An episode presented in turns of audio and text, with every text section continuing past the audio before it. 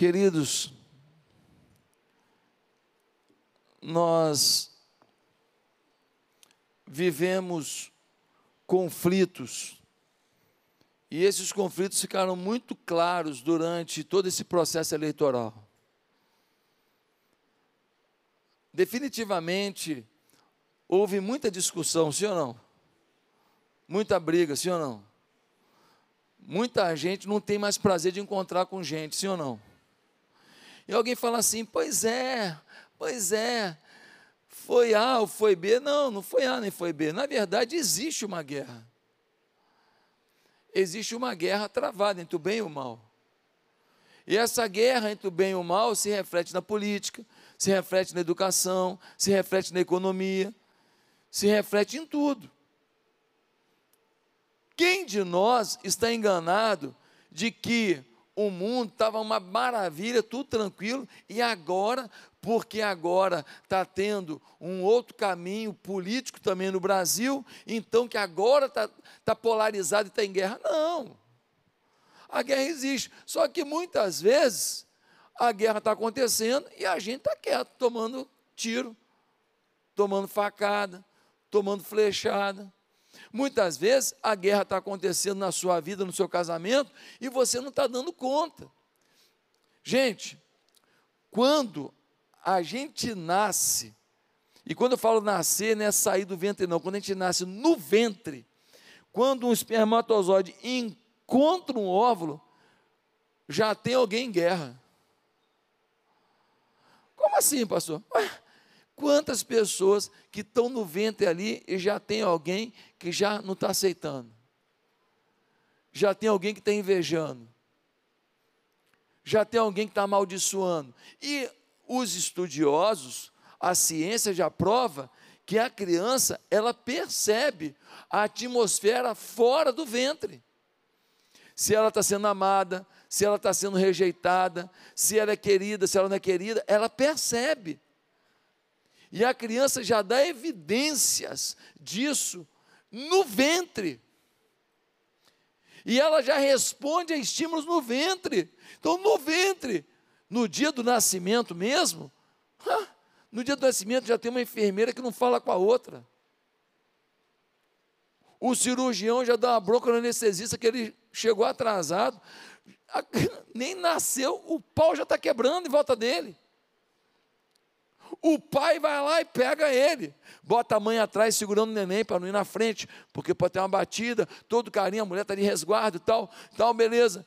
Dali até a casa dele, o ex já fala assim: área de perigo. Sim ou não? O neném acabou de sair do hospital, já entrou na área de perigo. O que, que eu estou querendo dizer? Eu estou querendo dizer que nós nascemos num clima de guerra. E é por isso que a Bíblia vai dizer 270 vezes que o Senhor é Senhor dos exércitos. Ele é Senhor dos exércitos. Por que, que a Bíblia fala isso o tempo inteiro? Porque Ele sabe que a gente vai estar travando guerra e que nós vamos precisar dele. Por isso que Moisés disse: o Senhor é homem de guerra, o Senhor é o seu nome. Êxodo 15, versículo 3. Meus queridos, o livro de Números, ele se define da seguinte maneira: livro das guerras do Senhor, Números 21, versículo 14. E o Davi, o rei, disse: Do Senhor é a guerra. Ah, eu quero paz. Ah, a Bíblia é o livro da paz. Não, a Bíblia é o livro da realidade. Existe paz, mas nós não podemos duvidar de que a gente não tem uma paz garantida simplesmente porque a gente aceitou Jesus. Nós vivemos guerras. E sabe o que é interessante?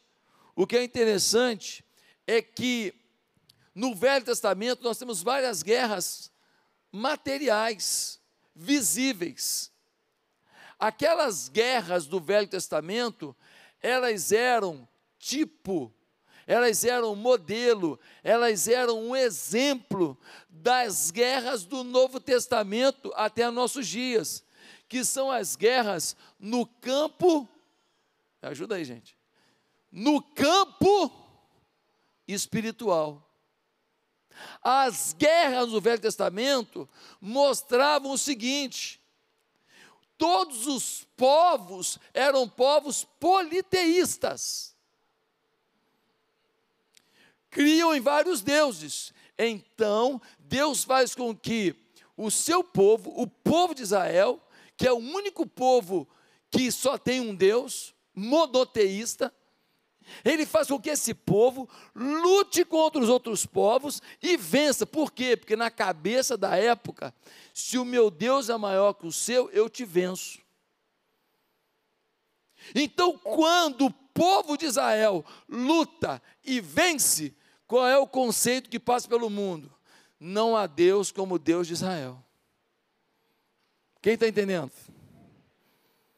Então, a forma pedagógica de ensinar para aquela época, dentro daquele contexto, que os deuses das, dos povos não se equiparavam ao único Deus, é que o Deus de Israel prevaleça.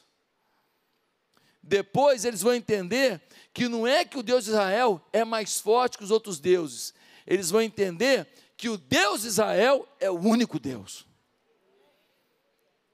E assim como buscando o Deus de Israel, as vitórias vinham, o que que isso está nos apontando para o Novo Testamento? Que agora o Israel de Deus, que somos nós, a Bíblia diz isso, o Israel de Deus, que é a igreja, ele também vai vencer buscando o Deus de Israel as batalhas espirituais. Cada área da tua vida envolve uma batalha. E essa batalha, você olha para ela e fala: ah, é uma batalha de alguém contra mim, é uma batalha do meu colega de trabalho que faz bullying. Não, é batalha espiritual. Quando aquele seu vizinho bota o funk dele alto, você fala, não, esse cara quer me provocar, esse camarada quer me tirar do sério, e você fala que vizinho maluco e tal. Deixa eu te falar, é uma batalha espiritual. Se você agir no natural, você vai perder sua paz e você vai lutar com as armas erradas. Você vai ter que fazer o quê? Você vai chegar o quê? Vai processar? Vai matar? Vai bater? Você tem uma arma mais poderosa, a arma do Deus de Israel. Quando você lá no trabalho você é perseguido, quando na sua família alguém ri da sua fé, quando alguém vai porque você vota numa pessoa que valoriza a família, num deputado federal que valoriza a família e tal, e ele ri de você, e ele esculhamba com você, aí você fica com raiva. Você não está percebendo que tem uma batalha que é uma batalha espiritual. Ah, pastor, você não brigou com ninguém? Deixa eu te falar. Eu falei para muita gente a minha opinião. Quando a pessoa não quer ouvir a minha opinião, tchau. Simples como um choro. Eu não vou perder a minha paz. Por quê? Porque se não confia na voz profética da minha vida, fazer o quê? É uma batalha espiritual. Eu tenho que viver. Eu tenho que viver o que eu estou falando. Eu respondo por mim. Eu não posso responder por nenhum membro da igreja. Eu não posso responder por nenhum dos valandos da minha vida. Eu não posso responder pela minha mãe, pelo meu pai. Mas por mim eu posso. E eu tenho que ser autêntico no que eu defendo. Essa é a minha parte. Então, queridos, nós precisamos entender que no Velho Testamento a gente tem guerra o tempo inteiro, material. No reino físico, no Novo Testamento, ele mostra que essa batalha, na verdade, não era no físico. Ela era além do físico, mas eles não conseguiam entender isso ainda. Ele só viu a batalha visual, material. Aí agora, no Novo Testamento, ele vai explicar: ei, aquelas batalhas não era só material, era uma batalha do mal contra o bem, do bem contra o mal. E aí, Jeremias, versículo, capítulo 20, versículo 11, vai dizer: O Senhor está comigo, como um poderoso guerreiro. Sabe o que ele está falando? Ele está dizendo assim: Ei, você já nasce em guerra, mas a boa notícia é que o Senhor da guerra está contigo. É por isso que Jesus disse: Olha, as portas do inferno não vão prevalecer contra a igreja. Jesus está falando o quê? Vai ter guerra. Vai ter guerra. Vocês vão perder gente na guerra. Vai ter gente machucada na guerra. Mas não vai perder a guerra. A vitória final é do povo de Deus, é da igreja do Senhor. Ah, gente, como é importante entender isso. Às vezes, a batalha que você tem, você está olhando para alguém, mas a sua batalha é contra quem? Satanás. E sabe de uma coisa? Satanás, às vezes, ele usa alguém que te ama, que quer bem a você. Lembra quando Pedro falou para Jesus: Jesus, que história é essa de morrer na cruz? É ruim, hein? Deixa com nós. Nós vamos pegar nas armas, nós não vamos deixar ninguém te pegar, não. Mas qual era o propósito do Pai? Que Jesus morresse na cruz pelos nossos pecados para a gente ter vida e vida eterna, e vida e vida com abundância.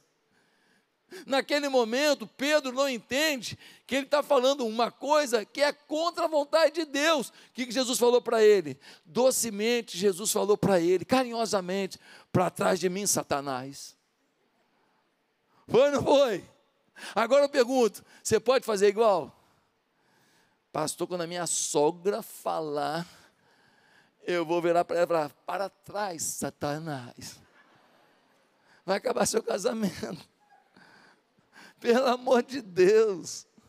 Nós precisamos ter inteligência, porque muitas vezes a pessoa não entende, como Pedro não compreendia que ele estava demonstrando amor por Jesus, mas na verdade ele estava contrariando um propósito de Deus na vida de Jesus. Meus queridos, vivemos uma guerra espiritual, e é por isso que nós temos a palavra do próprio Jesus dizendo, e desde o dia de João o Batista até agora, o reino dos céus é tomado à força, e os violentos o tomam de assalto.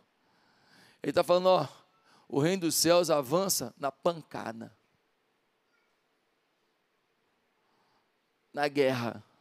Essa igreja aqui é guerra comprar isso aqui, pagar essa conta aqui, cuidar das pessoas que vieram para cá, cuidar dos jovens que vieram para cá, se posicionar sem medo, cuidar dos drogados que a gente cuida lá na comunidade terapêutica.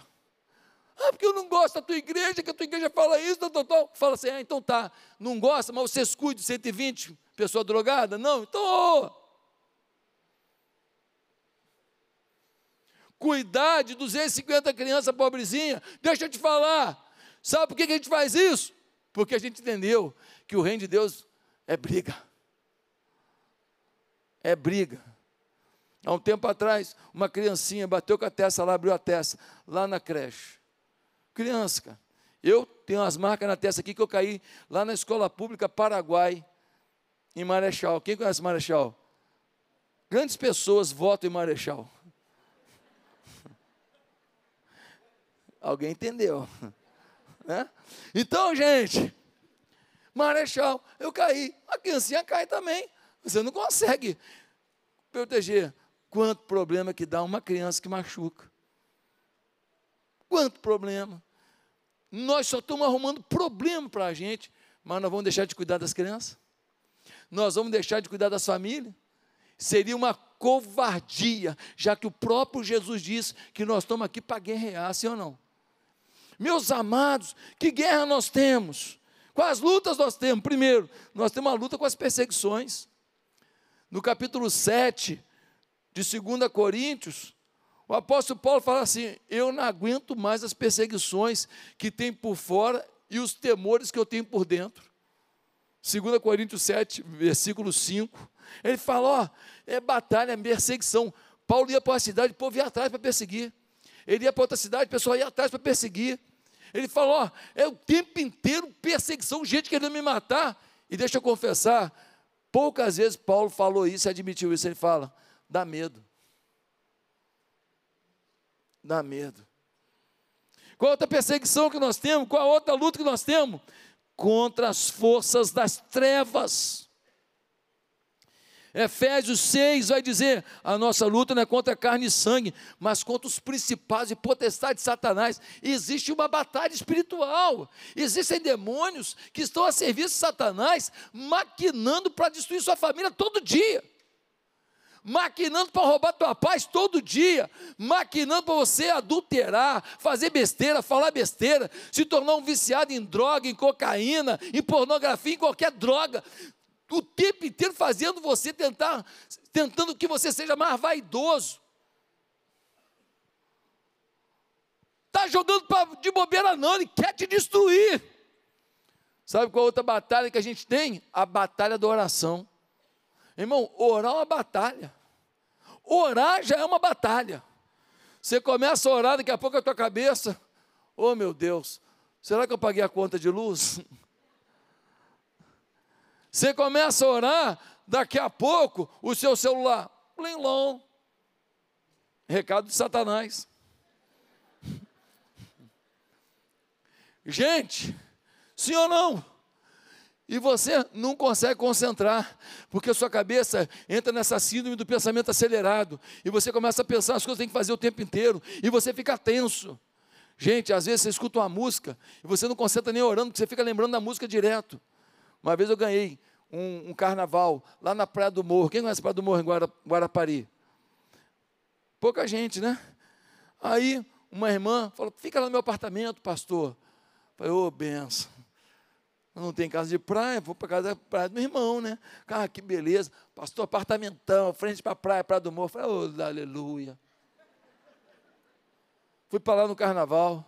Irmão, camarada botava um carro em frente ao prédio. Ele levantava a mala do carro, tinha uma corneta desse tamanho.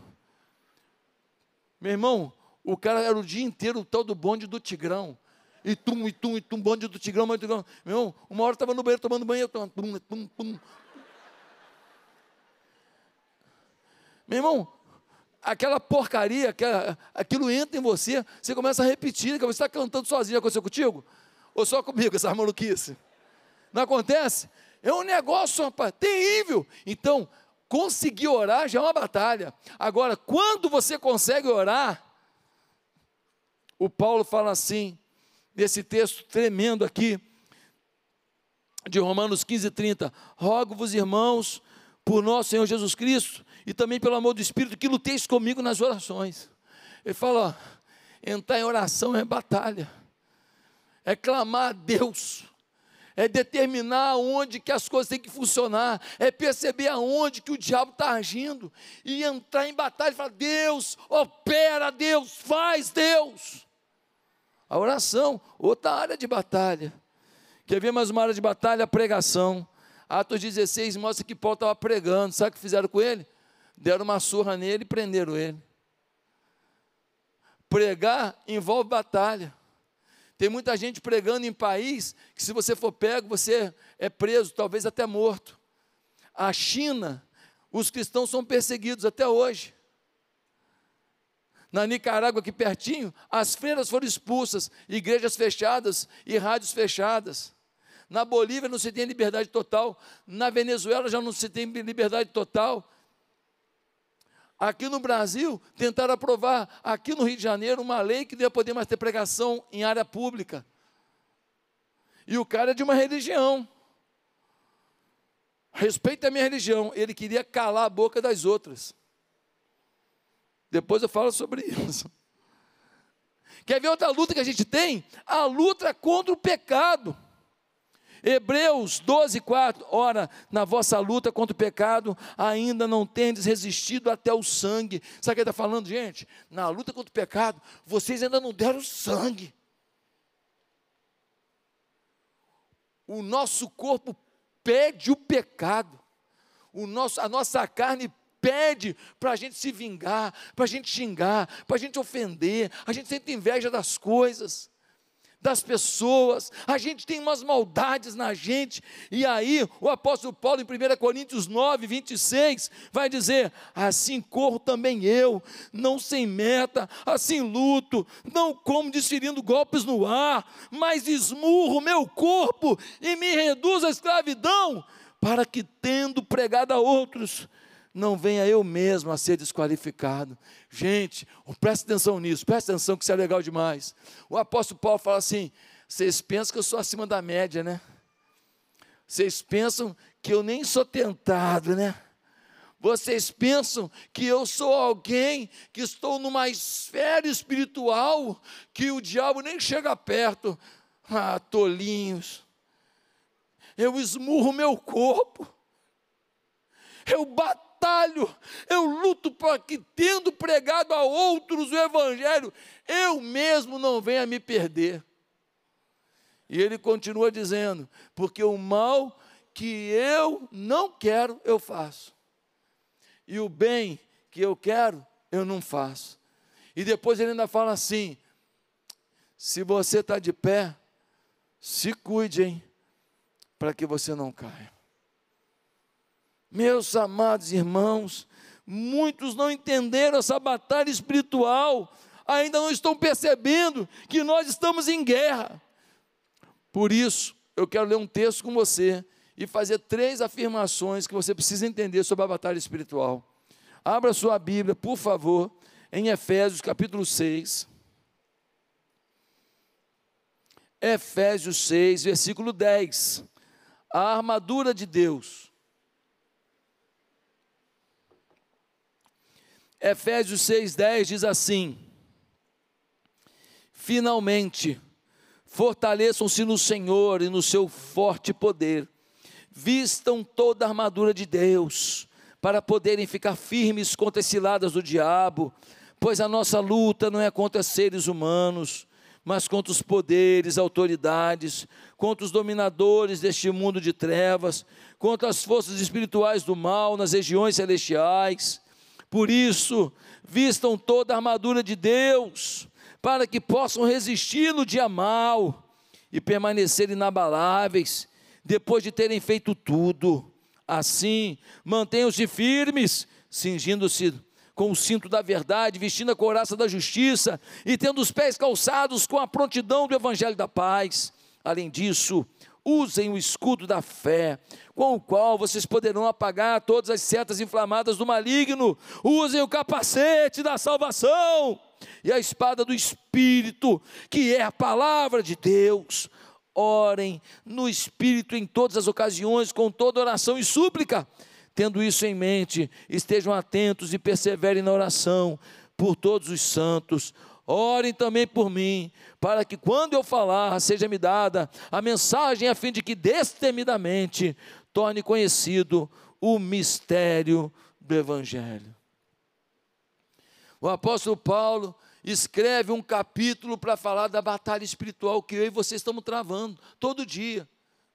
Todo dia o inimigo quer maquinar e destruir você, todo dia.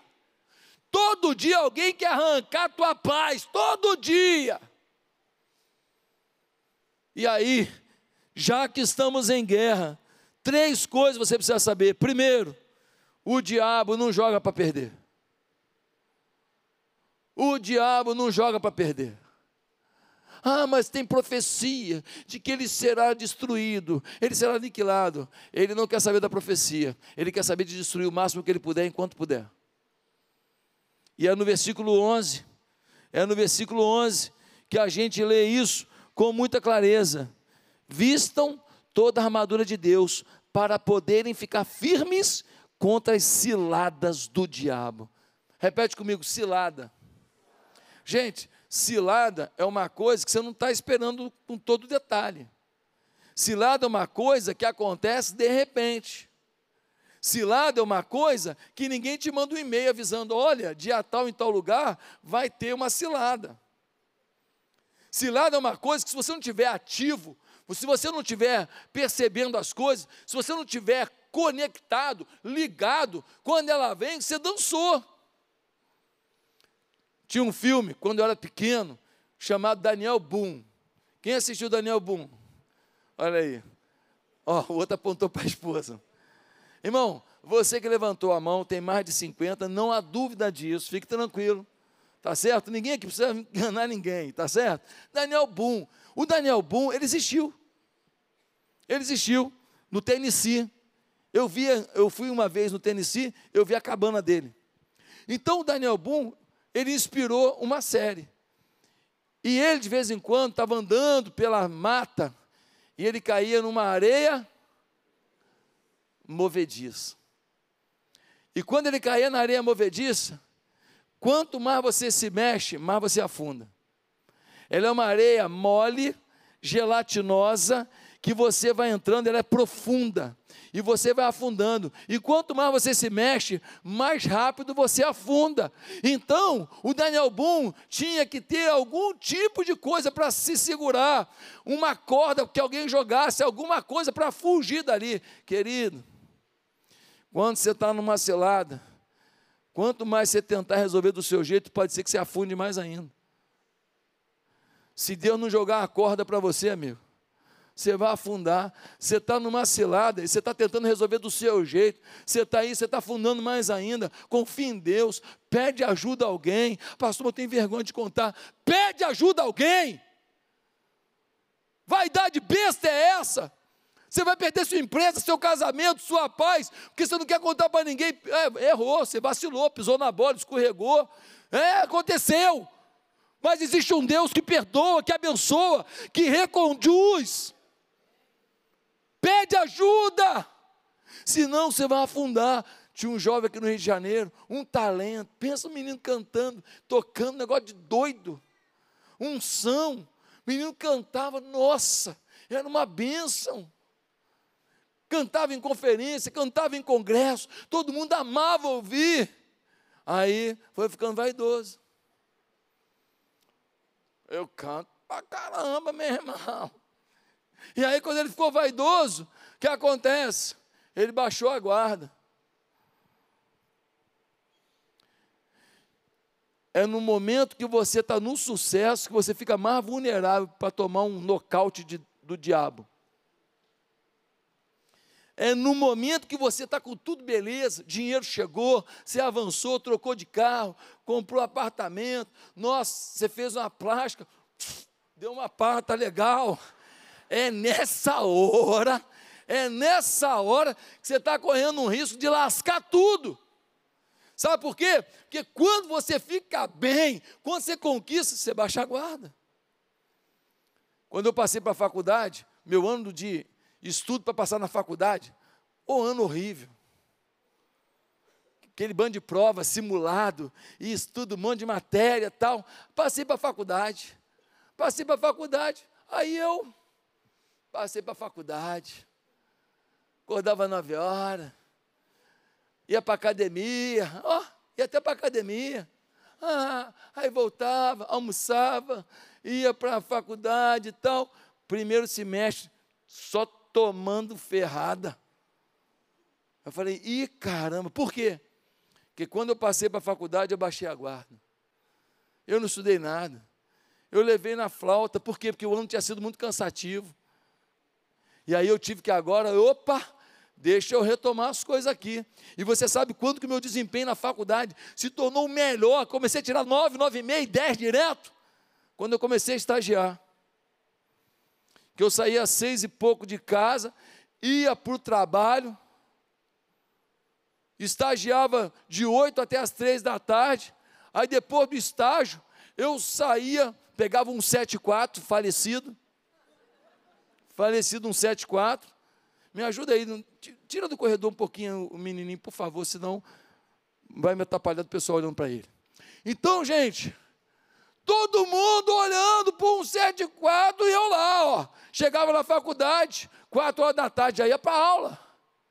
Até as 10 da noite, acabava ali, ficava ó, carona ali, para pegar uma carona, às vezes, que às vezes dividia o carro em todo mundo, às vezes não tinha, uma carona para Leopoldina, para algum lugar, para chegar na ilha.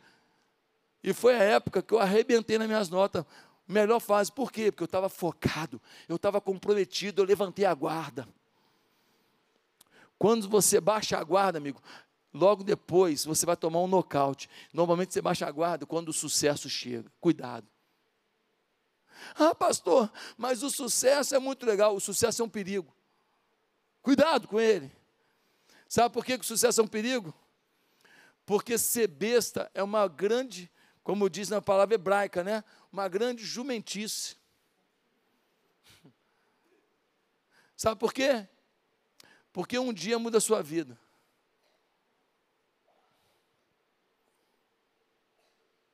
Você trocou de carro, trocou de apartamento, só não trocou de mulher, graças a Deus, aleluia, amém? Sua família está bem, está bonita. Você entra numa loja, você entra num consultório, o cara fala assim: você está com câncer. Um dia mudou sua vida. Seu filho tem um acidente de carro, mudou sua vida.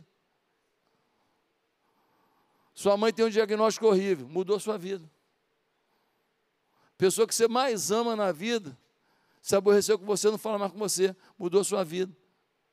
Sua filha casa com um cara, cara doido, começa a agredir sua filha, mudou sua vida.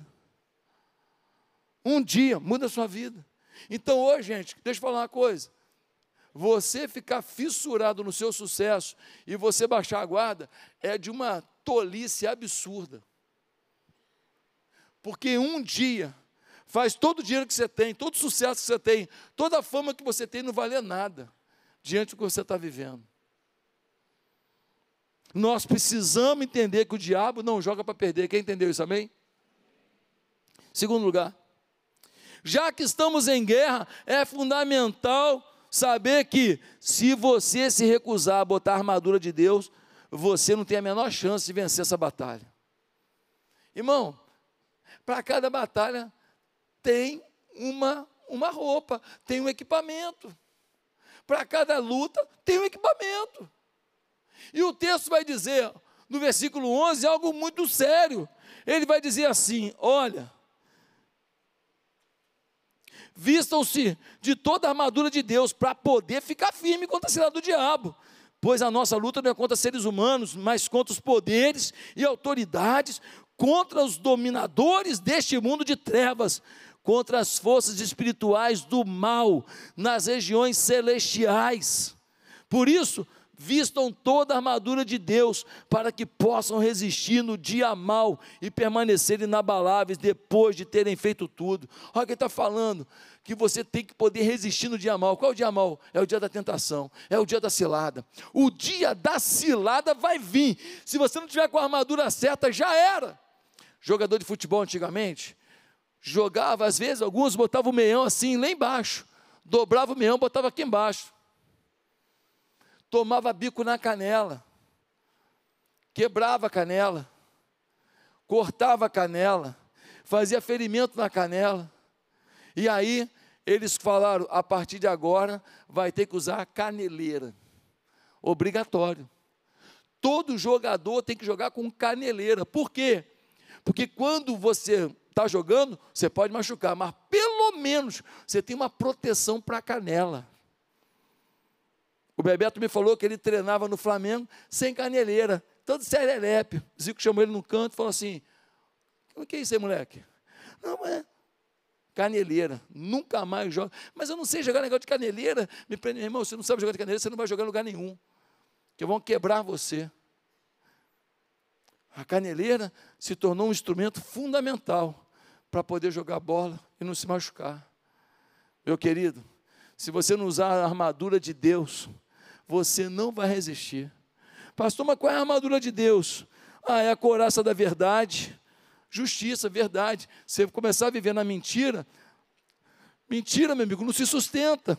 Ele vai falar a sandália do evangelho da paz. Se você não viver buscando paz, quiser ser bérico, quiser provar que você tem uma opinião melhor, quiser bater boca com todo mundo, você dançou, sua vida virou um inferno. Ele fala: "Ah, você tem que ter o escudo da fé". Querido, escudo da fé, os dados do diabo são lançados. Você tem que ter um estudo de esperança. Os dados estão chegando, mas eu vou resistir, porque eu tenho um escudo da fé. Nada vai me abater. Eu não vou perder minha batalha. Deus vai operar na minha vida. Pode vir um monte de seta da vida, um monte de seta, mas eu estou aqui com o escudo da fé. Amém? Ele fala mais do capacete da salvação. Gente, nossa cabeça fica cheia de minhoca. Nós estamos com muito problema de pensamento, problema intelectual. Ninguém mais sabe lá o que é certo e o que é errado. Está todo mundo confuso. O que, que é família? O que, que permite um divórcio? Hoje o pessoal está divorciando. Ah, não, é, é, incompatível, sabe nem falar. Incompatibilidade. Sabe nem falar quer arrumar uma desculpa, não sabe nem o que, que é, quer arrumar um termo bonito para justificar e não sabe a conta que vai ter que pagar. A conta é alta. Você está resolvendo de uma maneira que vai te dar mais problema que você está imaginando. Você está achando que você vai resolver, não vai resolver. Mas um monte de gente está com problema. Os meninos estão indo para a faculdade. Aí pega lá na faculdade, às vezes, não todos, muito professor bom, mas às vezes pega um, dois, que são servos do Satanás. E os meninos ficam confusos. Meu pai é quadrado, minha mãe não sei o que lá, eles são burguês. O moleque com celular, um iPhone 50. Meu pai é burguês. Meu pai é burguês, está usando um iPhone. É isso mesmo. Uma bolsa da Chanel de 12 mil e, um, e uma camiseta com Che Guevara. Aham. Uhum. Aham. Uhum. Che Guevara, um assassino, matou gay, matou negro, matou cristão, um assassino. Camisa dele, os meninos não sabem nem quem foi Che Guevara. Eles não sabem, eles não estudam história. Ah, pastor, está falando mal de mim aí. Ah, ó, ó, jovem, não estou falando mal de você, não. Eu estou te desafiando a ler. Procura a história do Che Guevara. Não acredita na historinha que seu professor contou, não. Seu professor fugiu da escola. Ele não sabe quem foi Che Guevara. Ele está elogiando um cara que foi um assassino.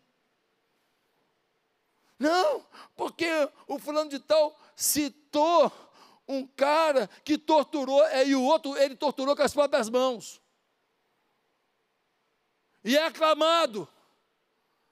Ah, pastor, você está defendendo a direita, a esquerda, meu irmão, estou defendendo Jesus. Estou defendendo o seu bom senso, estou defendendo a sua capacidade intelectual o capacete da salvação. Quando o evangelho vem, a salvação vem, você começa a entender o mundo na ótica de Deus. E ele fala mais: você tem que ter a espada do Espírito. Você tem que ter uma espada, que é a palavra de Deus. O diabo vem, você tira a espada e com a palavra de Deus. O diabo vem, bota o vacilado, você com a palavra de Deus. E você com a espada do Espírito, você vai resistindo e vencendo. Lembra quando Jesus foi tentado três vezes? Ele foi tentado três vezes. O que, que ele citou? Ele citou a palavra de Deus. A palavra de Deus para Jesus era o Velho Testamento. A gente tem o velho ainda tem o novo. Ainda tem as coisas que Jesus falou. Nós estamos numa situação muito melhor. Pastor, mas como é que eu faço com a Bíblia? Decora decora, decora versículo, pega um versículo, dois, bota na parede lá, todo dia você lê, uma semana lendo, até decorar, decorar. Sabe por quê? Porque quando você decora, você bota num arquivo. No dia que você estiver enfrentando uma situação, o Espírito Santo vai lá no arquivo e puxa e fala: é isso aqui que resolve. Mas se você não tem nada no arquivo, quando o Espírito Santo vai lá, sabe o que ele acha? Ele acha blog, um blog que você lê. Ele acha uma série que você assiste no Netflix. Ele acha os, as fofocas que você assiste daquele programa de tarde. Sabe o que o Espírito Santo acha? Ele acha as conversas fiadas que você assiste lá naquela área do jornal. Querido, ele precisa acessar a palavra do Espírito da sua vida. Bíblia. Se você não tiver a armadura de Deus, você não resiste não, filho nós estamos numa situação difícil, mas quero completar dizendo: já que estamos em guerra, a oração é indispensável. A oração é indispensável. No versículo 18, nós lemos assim: orem no Espírito em todas as ocasiões. Repete comigo: orem no Espírito. Tem oração que você faz na mente, tem oração que você faz só com a boca, tem oração que você faz por ouvido dos outros, para o pessoal falar assim: mas está orando bonito, hein? Mas está orando bonito, hein? Mas que beleza! Mas tem oração que você faz no espírito. Pastor, é orar em língua? Não. O que é orar no espírito? Orar no espírito é quando você adentra a presença do espírito e você tem a percepção clara de que ele está ali. E que ele está ali para te ouvir. É quando você consegue se abstrair das outras coisas ao seu redor e você consegue focar na presença do Espírito. E você começa a falar, e não apenas a falar, você começa a interagir. E o Espírito começa a trazer paz ao seu coração, insights na sua mente, que o seu coração confirma, para dar um direcionamento para a sua vida em algumas áreas que você nem sabia o que fazer. Quando a gente entra na oração no Espírito, sabe o que acontece? Você está lá, aí você fala assim: Ah, Espírito Santo, eu estou com muita inveja disso, eu estou com muita raiva disso, e você fica à vontade para falar, e o Espírito começa a interagir com você dentro do que você está falando. Por quê? Porque quando a gente está diante de um pai, a gente fica mais à vontade, né? Eu, perto do meu pai, essa semana eu liguei para o meu pai. Aí eu falei de uma situação que eu estava com raiva. Eu não ligaria para você, para você saber do que, que eu estava com raiva. Eu não vou revelar minhas raivas para todo mundo. Mas para o meu pai, eu liguei. E ele foi defendendo e eu fiquei com raiva dele também.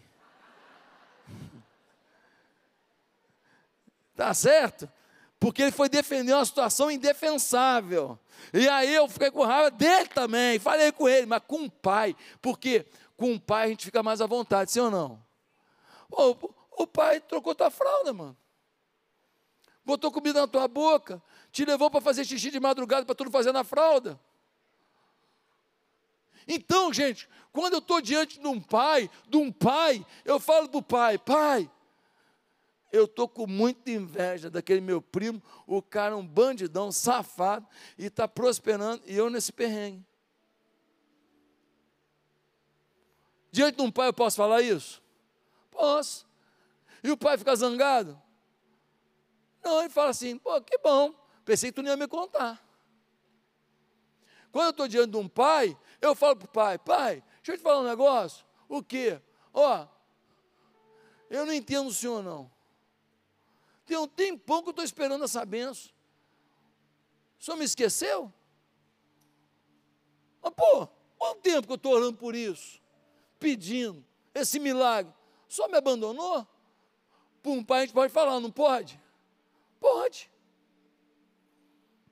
Quando você está diante de um pai, você fala para um pai assim: Ô pai, deixa eu te falar uma coisa. Eu estou sendo tentado. Ó, eu estou quase caindo, eu estou doido para cair.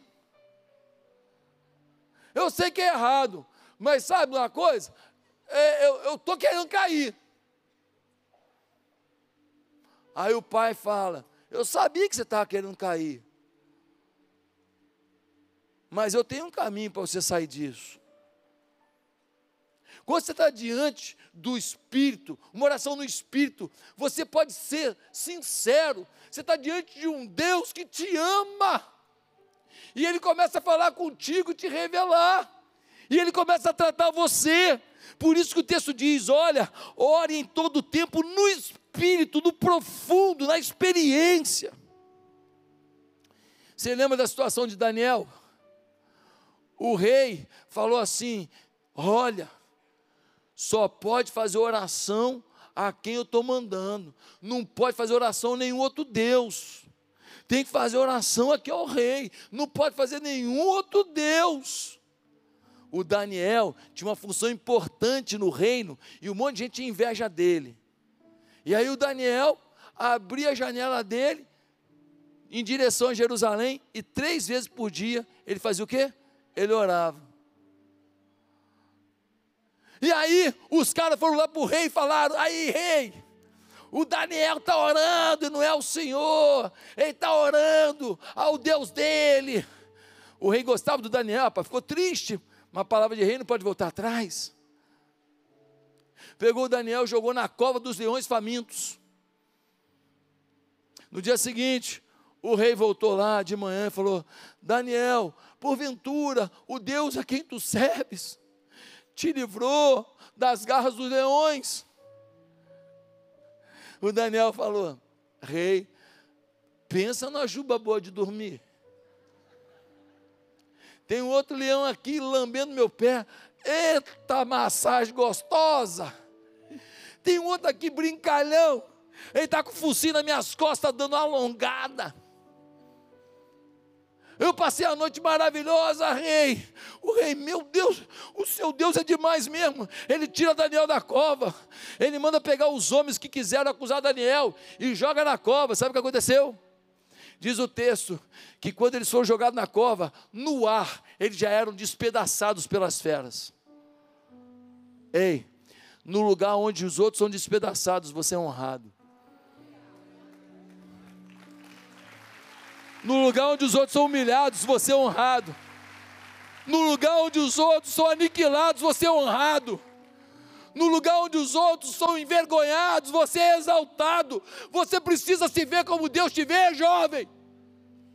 Você precisa se ver como Deus te vê. Ele só quer que você aprenda a orar, falar com Ele. E aí alguém foi lá e falou: Daniel, qual é o teu segredo? Ele falou: É o seguinte, eu acordo 5 e, 5 e 40, aí eu boto lá o Nespresso, tomo uma cápsulazinha de Nespresso, só para dar um. Aí eu vou para o joelho, e eu falo com Deus seis da manhã em ponto. Eu falo, Deus, hoje, eu, a gente tem um dia longo, né? Hoje eu vou ter que trabalhar nisso, fazer aquilo, vou ter que ter uma reunião assim. Deus, não me deixa errar não. Me acompanha, Deus. Ó, oh, eu vou passar nos lugares perigosos. O ex fala assim: área de perigo. Senhor, me guarda. O senhor pode ir comigo nesse dia? Ah, você faz isso? Faço. Ah, é o teu segredo? Não, meu segredo não parou aí, não.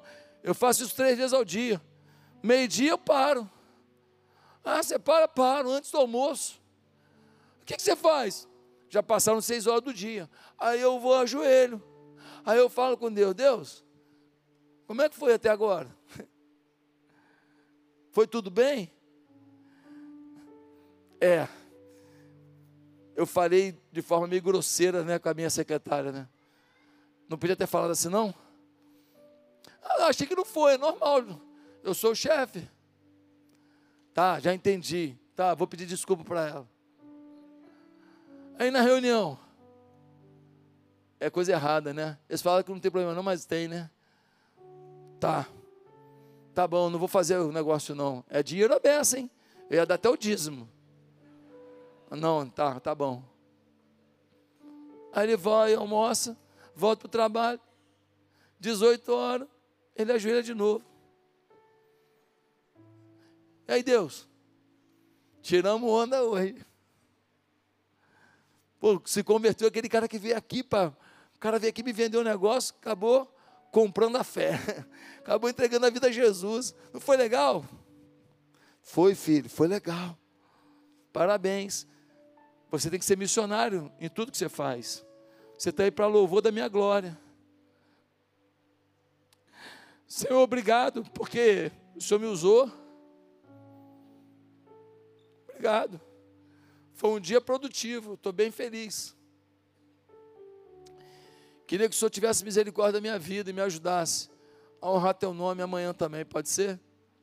Pode, filho. Amanhã, às seis horas, a gente se encontra, tá? Um beijo. Fica na paz. segredo de Daniel é que ele fatiou o tempo e três vezes ao dia ele trabalhava a sua vida com Deus. Ele não deixava acumular um monte de problema e pecado para depois tentar tratar no atacado.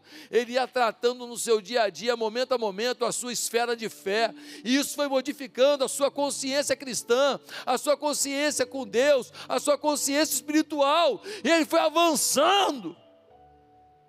Ei, querido, Jesus orava pra caramba Jesus orava muito, Jesus orava no monte, Jesus orava na, no deserto, se levantava de madrugada para orar, e você quer viver sem oração. Spurgeon, ele tinha 300 intercessores quando ele ia pregar, aquela multidão se convertia, mas tinha 300 pessoas orando por ele.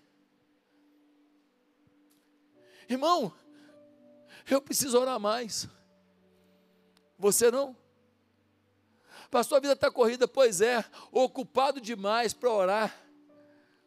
Porque você acha que você resolve, você ainda não acredita que Deus resolve o que você não pode. Você não acredita que o teu esforço, o teu pragmatismo e a tua gerência, a tua análise vai fazer com que você chegue lá. Você ainda não acredita que é Deus que faz você chegar. Porque se você acreditasse, você oraria mais para Deus fazer você fazer menos. Você oraria mais para que você entendesse o que Ele quer que você faça. Uma batalha espiritual não se se vence em oração. E eu queria te contar uma história verdadeira. A gente estava no evento aqui da igreja. E eu comecei a orar pela libertação das pessoas. Uma mulher foi tomada por um espírito maligno. O espírito maligno engrossou a voz e falou comigo. Muitas pessoas que estão aqui estavam nesse dia, tem alguns anos isso. E o espírito maligno falou: Eu vou matar ela. Eu vou matar ela. Eu falei: Não vai matar, não, meu amigo. Ela veio aqui para encontrar Jesus. É ruim de você matar ela. Eu vou. Eu já tentei duas vezes, agora eu vou conseguir, eu vou matar ela. Falei, você não vai, você não vai nem ficar para conversa. Em nome de Jesus, sai dela agora, pode ir.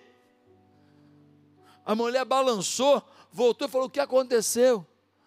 Falei: Depois eu te explico. Fomos para o jantar, sentei de frente para ela e falei: você já tentou suicídio? Ela falou: Como que o senhor sabe? Falei duas vezes. Ela falou: Como que o senhor sabe? Falei: O espírito que te importunava me falou.